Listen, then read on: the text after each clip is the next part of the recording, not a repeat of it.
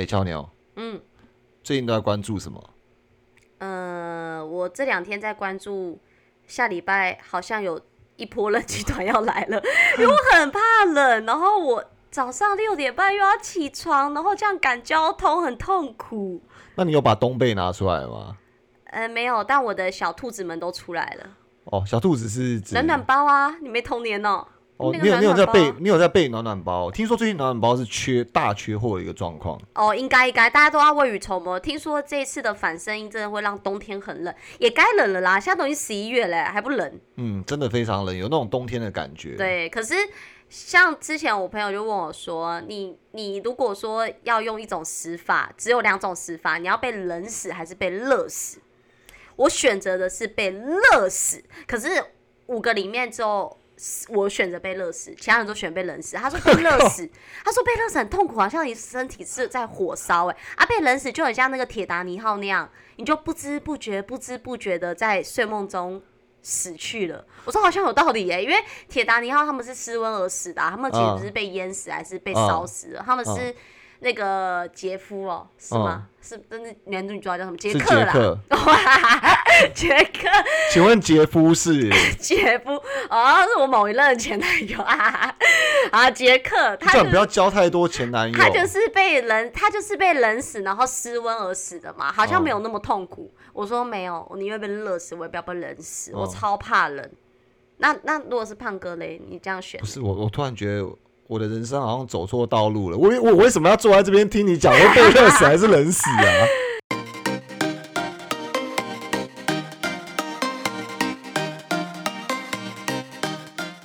欢迎收听，美股神偷，大家好，你是爱投资的胖哥，是不是你？我讲白了、啊，我干讲白了，不是那个跑得怪怪的、你刚才是不是也觉得怪怪的？我们刚才就一起看那里啊。A 选再一次，你是胖哥，爱投资的胖哥，是的，你好，我是你是俏妞，爱投机的俏妞。对，好黑黑人俏妞。OK，那节目正式开始。OK，大家好，今天是十一月四号，四号，已经星期四，马上又要到周末了。昨天晚上有发生一件大事，就是美国联准会开完会，那这个板上钉，也就是缩减购债，已经成定局，没错，那是缩减多少呢？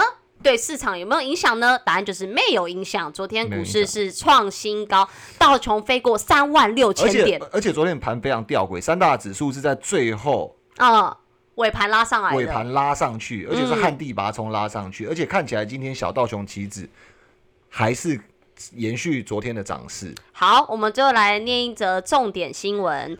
费德会议重点三个字让美股冲新高。美国联准会会后声明，因为争议三个字被保留，被断定鸽派依然占上风。美股三大指数跌转涨或扩大涨幅，再冲历史新高。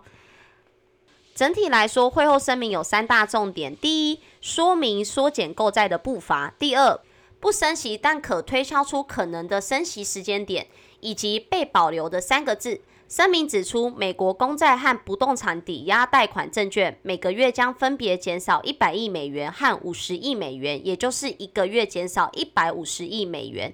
获得一致共识的声明指出，有鉴于美国经济已经在迈向委员会目标上取得实质进展，因此做出应应。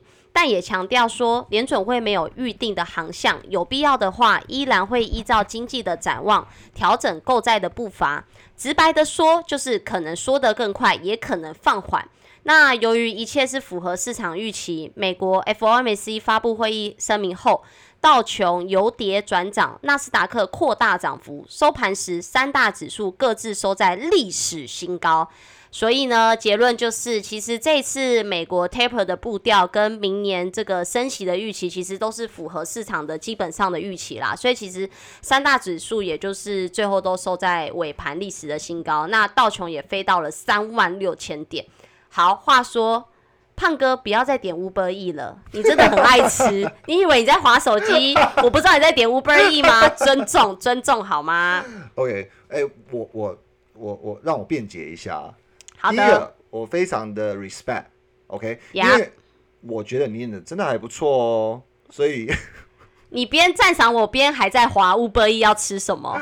好，其实我这是呃有寓意的，因为呃大家都知道，就是说呃昨天大家最关注的市场事件就是这个联准会议席会议。那其实这本来就是板上钉嘛，所以就像俏妞帮我们解读的一样，我也个人认为这不是一件非常重要的事情。那缩紧购债本来就会做，第二个本来就不太可能会做的很很有杀伤力。嗯，然后第三个就是说，呃，距离升息其实还有一个步调，所以被被呃解释成鸽派，然后市场有正面的反应也是蛮正常的。嗯那再来的话，就是说从技术面来看，因为我跟俏妞其实有应该有跟听众朋友们分享，就是在呃九月的大震荡之后，其实嗯最关注的就是有没有站回月季线的一个关口。那我们也在呃站回月季线关口第一时间。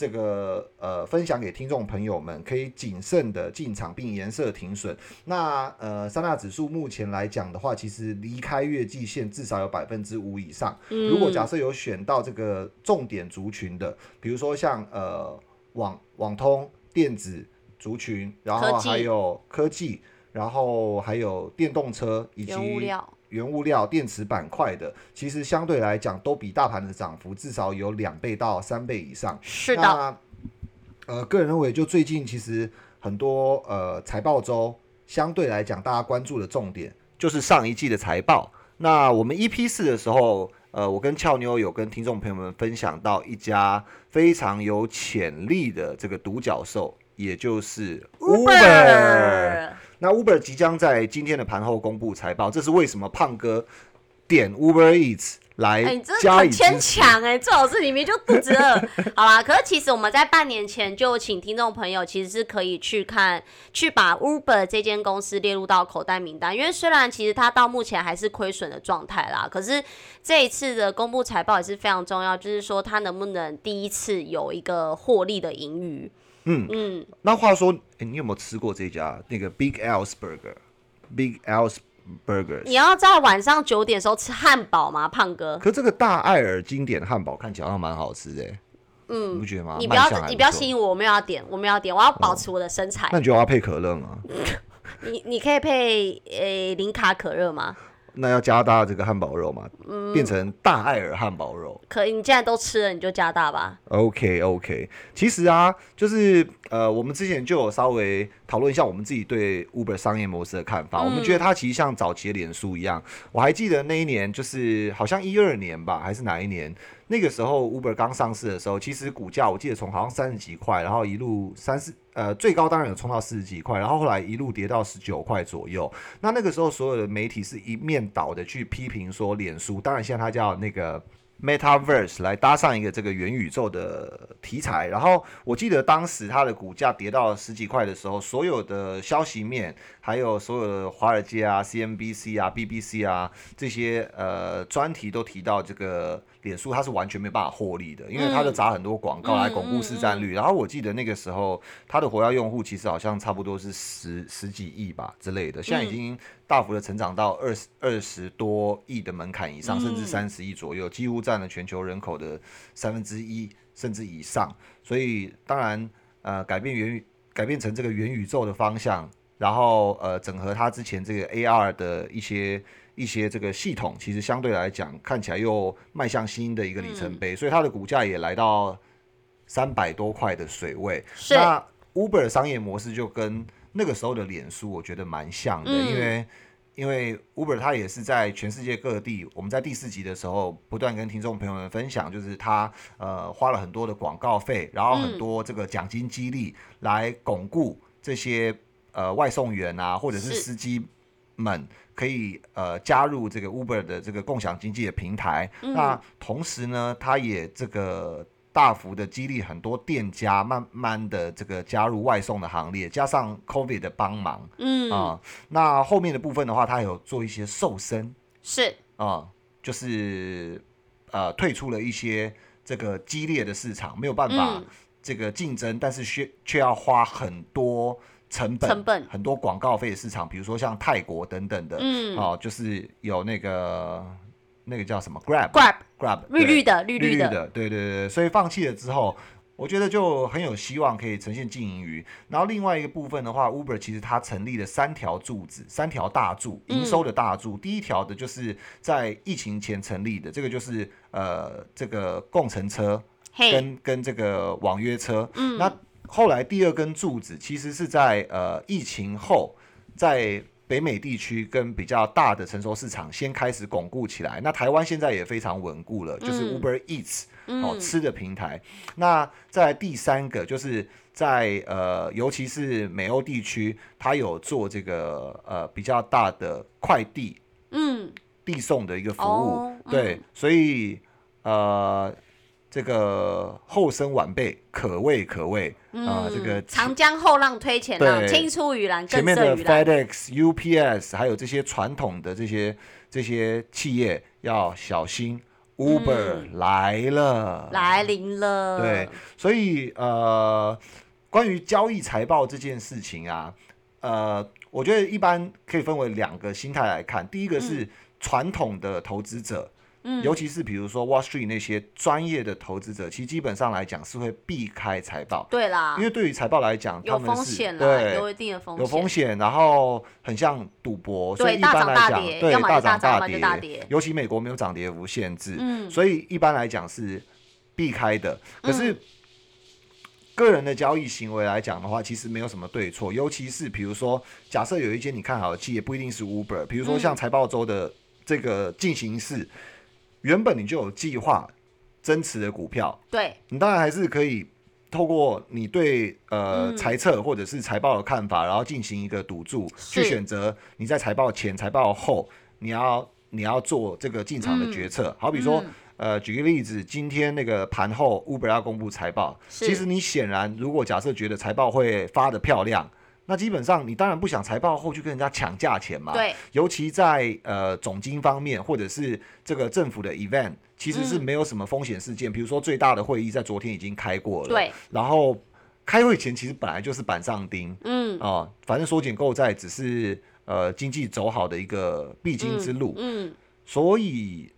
如果你又很看好这间公司的财报，为什么你明天要去跟人家挤破头呢？是没错，对，所以为什么昨天 Uber 的股价一天涨了百分之六点六？嗯，哦，相对比大盘的涨势来的凶猛，凶猛许多，对，嗯，那这个就构成了一个交易心里面，很多人嗯。可能其实真的看得出来，非常的看好这一季 Uber 的财报。是哦没错，那俏妞刚刚提到那个冬天，想被冷死还是热死哦？对，想被冷死还是热哦死，基本上我是蛮不想死的、啊。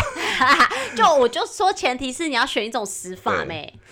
好吧，那不然我们改天再决定啊，好了。哦，那我们今天现在想一想，就是说这个寒冬呢，你觉得会对这个地球，尤其是这个美股市场造成什么样的一个效应？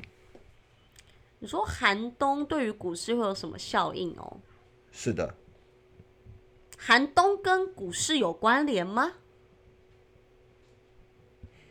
胖哥，不要再看你汉堡什么时候来了，哦我在问你问题。寒冬跟股市的关联，基本上，呃，我们先来想一下，就是说往年的冬天，嗯，这个俏妞通常都在做什么事情？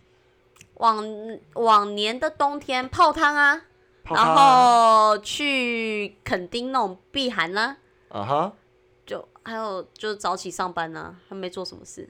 哦，那你穿的衣服，哦，就会就会再多买一些毛衣呀、大衣呀、嗯哼，对啊，嗯哼。消费消费旺季，啊哈，那疫情后的嗯。冬天，你觉得会有什么影响？疫情前的冬天，我好像都是会，因为到年底了都要把假休完，我好像都在国外。啊，疫情后的冬天我在台湾，嗯哼，嗯，这好像比较大的差别而已啦。嗯哼，嗯，而且我本人又很爱圣诞节，所以我在十二月几乎都会放假。嗯，嗯，好，我还记得我那时候疫情前的冬天，我当时应该是在荷兰吧，我记得就荷比法去荷比法玩。哇哦然后去年疫情后的冬天，我是在垦丁。，OK 嗯，OK，你是想听这个吗？还是不是？没有听到你要的答案。有听到了，你说不错啊。你是不是现在没办法一心二用啊？我跟你讲，汉堡会自己送来，你不用自己到？会自己到，你不用只看他什么时候会到。是的，是的，他不会吃掉你的汉堡，哦，对，他不会吃掉你的汉堡，跟我我还是点了一个大你的可乐。爱尔啊。OK，嗯没问没问题，没问题。这 OK，OK 听众朋友不会想知道这个。OK OK OK，OK，好了，那我觉得买衣服感觉是呃女性朋友冬天必做的事情嘛，嗯，好像是哎，就不管之前买了多少，好像就还是要夏好像天一定要买衣服，冬好天也一像衣柜永定要再买衣服。远缺一件就对，了然后出去玩的时候，好像还要再买一些新衣服。就即使疫情，你还是需要买一下。对啊，就你去别的地方玩，好像都觉得要穿新衣服一样。就比如说，只是去个呃苗栗、台中、新竹、桃园，就离开台北去弄两天一夜，跟姐妹去，好像就是要穿新衣服，要再去买一些衣服。OK 对，然后比基尼永远买不完，OK，所以通常都是做，通常都是买毛衣、大衣。嗯，就买冬天衣服，夏天就买夏天衣服，这什么这什么问题？哦，请你看着我的眼睛，跟我开启这段谈话，哦，不要再看手机了。那你，哎，所以你都逛实体店吗？啊，没有，我都逛网拍，我现在很少逛实体。真假的？就不以前都会去师大夜市啊，人家最喜欢的、啊。早期那种国中时代是去五分铺啦，你知道去五分铺买衣服，然后对，呃，差不多在大学的时候就去师大夜市跟东区。现在都逛香奈儿。现不不现在也没有逛百货公司，现在就是逛网网拍，你 FB 随便划一划就会出来一堆衣服的东西啊。OK，那你知道昨天有推出一个非常震撼？我知道双十一线上购物节，错，是 Line 购物品牌名店。这我好像有跳出广告，忘了知道。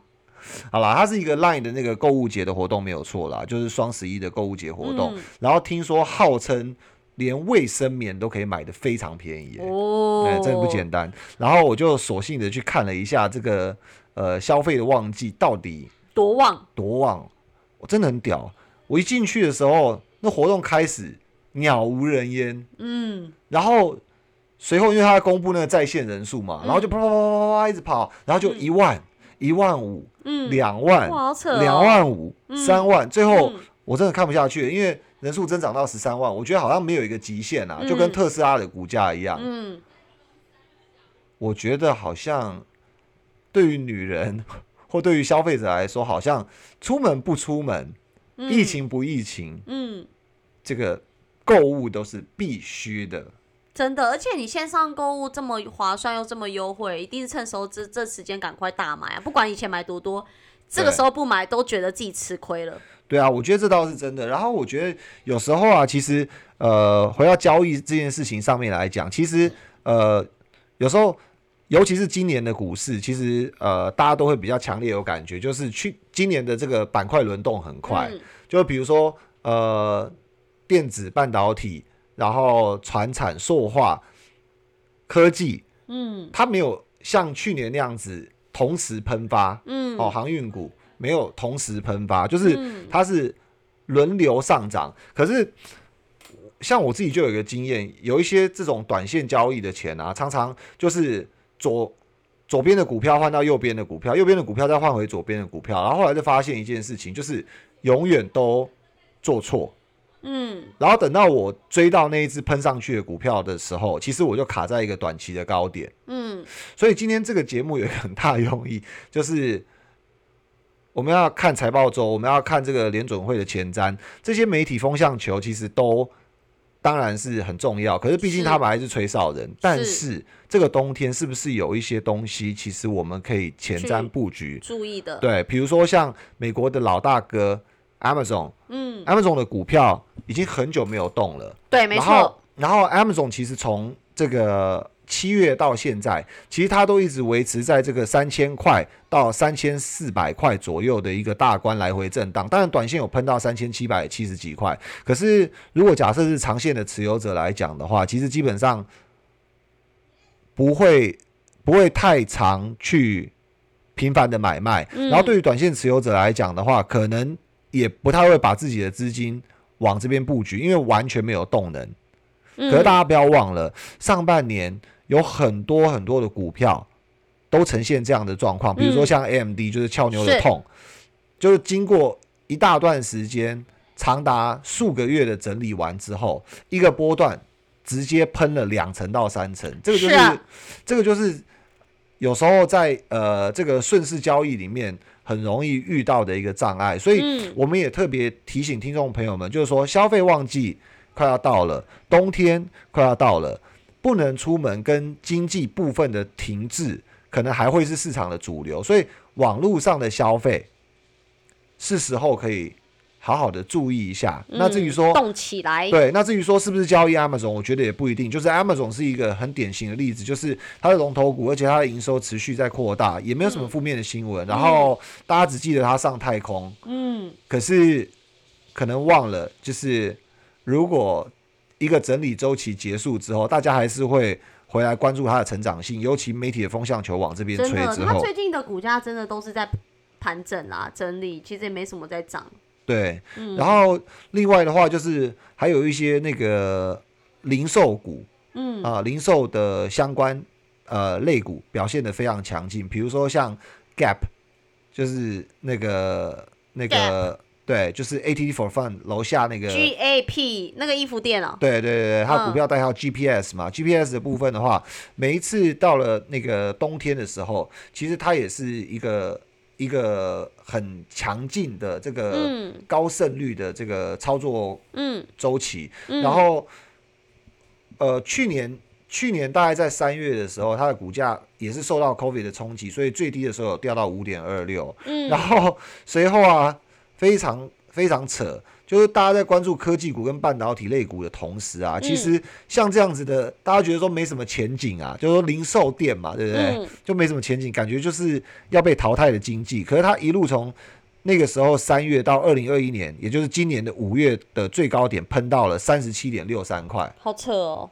对，三十七点六三块啊。嗯那我我想提的是，其实它也经历一段时间的修正，从三十七块修正到二十四点五三块，嗯呃，并且经过一段时间的整理打底，然后在均线这边做一个很很明显的回撤。嗯对，那你说它会不会输给电子，或者是会不会输给这个这个半导体？我觉得要拆成两个结构来看。如果假设营收、盈余还有长期的需求面来看，嗯这服饰业的呃，不管是毛利率还是营收成长性，可能都不见得会那么的那么的有前瞻性。对，可是就股价的角度来讲，那是另外两回事、欸。嗯、啊、当整个媒体一面倒的告诉大家消费旺季很旺的时候，告诉大家这个呃服饰或者是零售的族群，甚至零售数据转好的时候，你回头再来看它的股价，它可能已经从二十四块喷到五十块，对四十八块、五十嗯块，whatever，、这个就是我觉得有一些东西它可以作为长期持股的板块，比如说像嗯半导体、像原物料、像这个风电、像电动车、像锂电池、关键资源、太阳能等等的。但是有一些周期性的类股嗯是大家可以在季节前。啊，嗯尤其是进入旺季之前，因为股票超前反应性，它可能会反映半年到一年之后的一个行情。嗯所以可能可以纳入口袋名单。那像比如说有一个呃被淘汰啊、呃应该不是被淘汰，就是呃原本很夯的一一家公司叫 A N F，就是。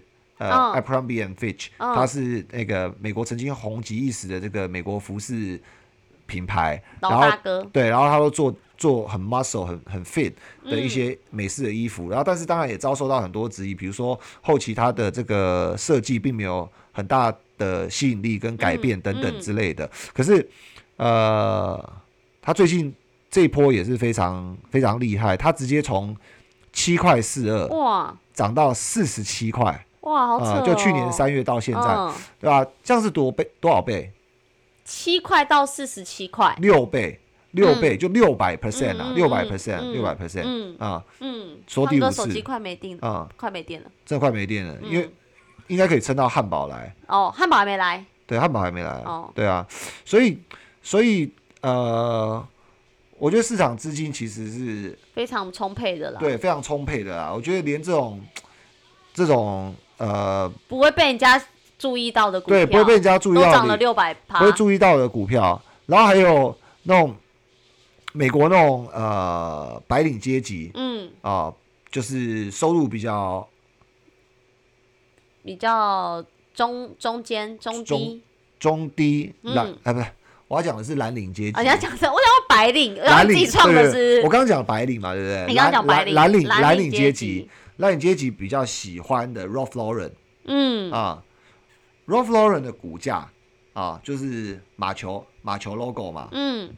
R o l p h Lauren 的股价从去年最低的这个五十九块啊，也是来到了近期的高点，就是一嗯百二十二块，嗯。代号是 RL R RL 啊，R L，对，然后呃，收掉很多的这个这个美国那个 American Eagle 美国老鹰、嗯这服饰品牌哦，它从去年三月的六块五四涨到前坡高点三八点九九，哦，也是四五百 percent 嗯，啊，然后也是经历过修正，所以其实产业会有一些周期性周跟期性，对，周期性跟有一些相似性。那当市场联总会的资金没有那么充沛，然后嗯。缩减购债的一个状况下，是，可能就会凸显出这个周期性操作的重要性。嗯，就比如说我我呃，可能当媒体炒到这的时候，这对，这些族群已经见高点了。嗯当媒体炒到那的时候，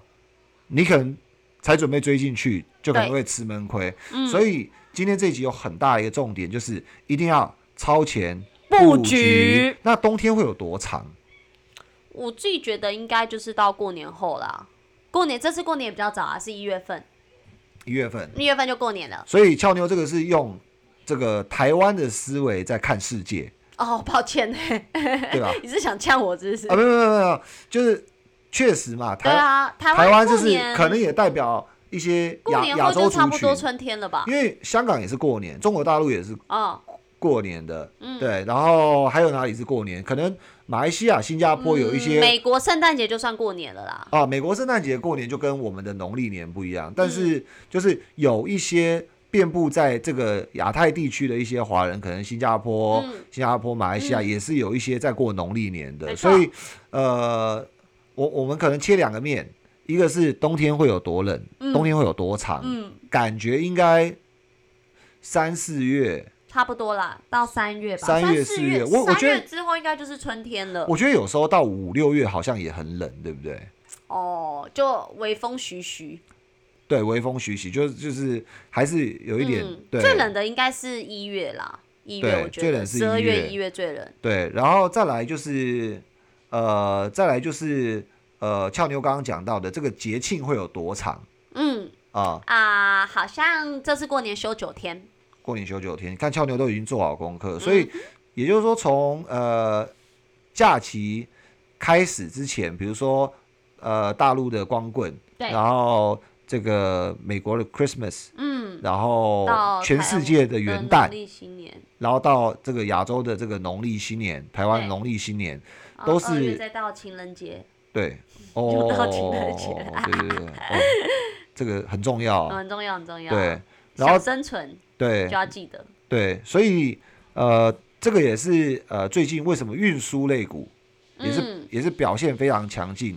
那俏妞可以帮大家报一下这个运输的 ETF，运运输的 E ETF 对，运输的 ETF 是 IYT，IYT，IYT 运输指数 ETF，对昨日收盘价在二七六点九一。对我觉得就是，我觉得就是市场都是呃预先操作题材啦，就预先操作题材。那当然，涨得很夸张哎。对它真的也是涨得很夸张啦。那 IYT 的部分的话，其实就呃这个没办法嘛，这个全世界一定靠运输嘛，嗯，对啊，除了海运、空运之外，其实还有呃当地的这个运输。那其实其中我们刚刚一开始讲到的 Uber Technologies 第六大持啊、股也是它的第六大持股，占比五点二 percent。是的，对，所以大家也可以收进口袋。然后当然它里面还有一些，比如说像呃航空，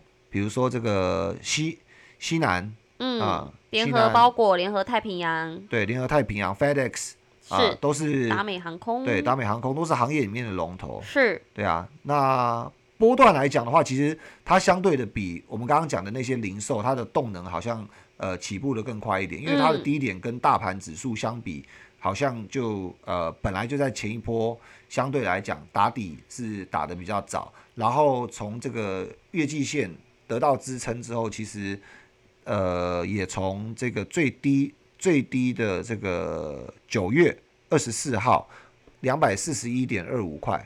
已经涨到两百七十六块以上了，对，两百七十六点九一，两百七十六点九一，对，嗯，所以大概这个关注的族群。那另外还有就是呃塑化，塑化，嗯，塑化族群。那呃大家的概念可能是呃因为这个用油嘛，对。对，对，冬天用油嘛，嗯，但是呃还有一个，我觉得还有一个概念可以跟大家分享一下，就是像很多人说会问我们说，就我们的好那个投资的好朋友问我们说，哎，你不是都要无碳化了，然后都都、嗯。呃这个新的电能要取代旧的电能嘛？那，这个石油应该是没需求，所以、嗯。所以这个未来可能用油量相对就比较少了。是，那塑化为什么还可以生存？嗯，对，或者是问题，或者是原油为什么还是会有需求？甚至原油股为什么还会涨？嗯，好问题耶，或者是塑化股为什么还会涨？嗯那大家可以把自己的那个衣服打开嗯啊、你都会看到呃一些，比如说 P 开头的嗯，polyester，、就是哦，人造纤维嘛，对，哦，那这个东西就是这个塑化，塑塑化，就是那它的嗯。这个原材料就是这个原油的裂解物，嗯啊嗯。所以生活中有很多，比如说像 PP、PE、PVC，、这些都是裂解物，所以你从呃俏妞的前面可以看到一个装这个呃塑胶瓶的一个进口的这个看起来很贵很贵的这个沐浴乳，不是那个，那是可口可乐的玻璃杯，我想说，你叫我看前面，是那罐沐浴乳，OK？哦哦 OK 那个你知道这是化妆水，哦是化妆水。好，那一人一次扯平啊。OK 好 OK，，Kills 的这个的 Kills 这个化妆水，对？金盏花，啊，对对对，它的它的瓶子肯定就受花舞化妆常识然后你看这个这个舒洁舒洁舒洁卫生纸，哦舒洁卫生纸的这个外包装嗯外包装嗯。好，这个裂解物啊啊所以其实今天这一集跟听众朋友分享了很多可以去观察的一些名单嘛，包含 Uber，包含财报周的一些机会点，还有那个刚刚讲的一些胖哥刚刚讲的那个，哪个？你你说你说就那个什么塑化运输运输的啊 ETF，、还有塑化的族群啊，塑化的族群，是是是，对，还有原物料、原油相关的类股。OK，那汉堡也差不多要到了，对，因为汉堡差不多要到了，然后今天呃准备来加码一些 Uber 的股票，然后没问题然。后不能太晚，就边看盘边吃那个在三分钟就开盘了，九点半。吃 Big L，然后看盘，所以今天就是提醒听众朋友们，就是寒冬要到了。寒冬要到了，要记得要抓住寒冬的题材，然后记得保暖，记得换冬被，然后记得嗯。现在缺货哦，购物节缺货，然后所有汽车的订单也都要订到这个半年之后了，尤其是比较高阶要搭载比较好的这个这个系统的这些汽车，嗯然后大家注意一下，很多人是超前布局的。其实像和泰汽车也宣布，它旗下的几个，比如说像 Altis、像这个 Toyota 很多系列的这些、嗯这些车，全部都要涨价了。然后 Tesla 在北美的这个车价也涨了一千块到三千块，嗯偷偷调高这些价钱。所以所有的东西都悄悄涨了，没错，所以一定要超超前布部局。署。好，那今天的节目我们就先到这边。那喜欢我们节目的听众朋友，再给我们五星订阅加评论。我是俏妞，我是胖哥，我们下集见。投资一定有风险，股票投资有赚有赔，申购前应详阅公开说明书。本节目与所推荐分析之个别有价证券无不当之财务利益关系。本节目资料仅供参考，投资人应独立判断、审慎评估并自负投资风险。哎、你这一集会不会过得太轻松了？不会啊，我我有很认真在回应您的话，可是你好像对这个节目跟听众朋友们好像没有什么贡献度哎。哪有这样讲？不可以这样讲，我们是一体的。可是我好像不需要多一个人坐在旁边听我讲话。没有，啊，我有在回应你啊，要不然你一个人讲话多无聊、啊，对不对？我可以连话都不用讲，我做我的盘就可以了欸。不不行，我们要跟听众朋友分享。好，我们不要我们不要起内讧，哦，我们是一体的。啾咪。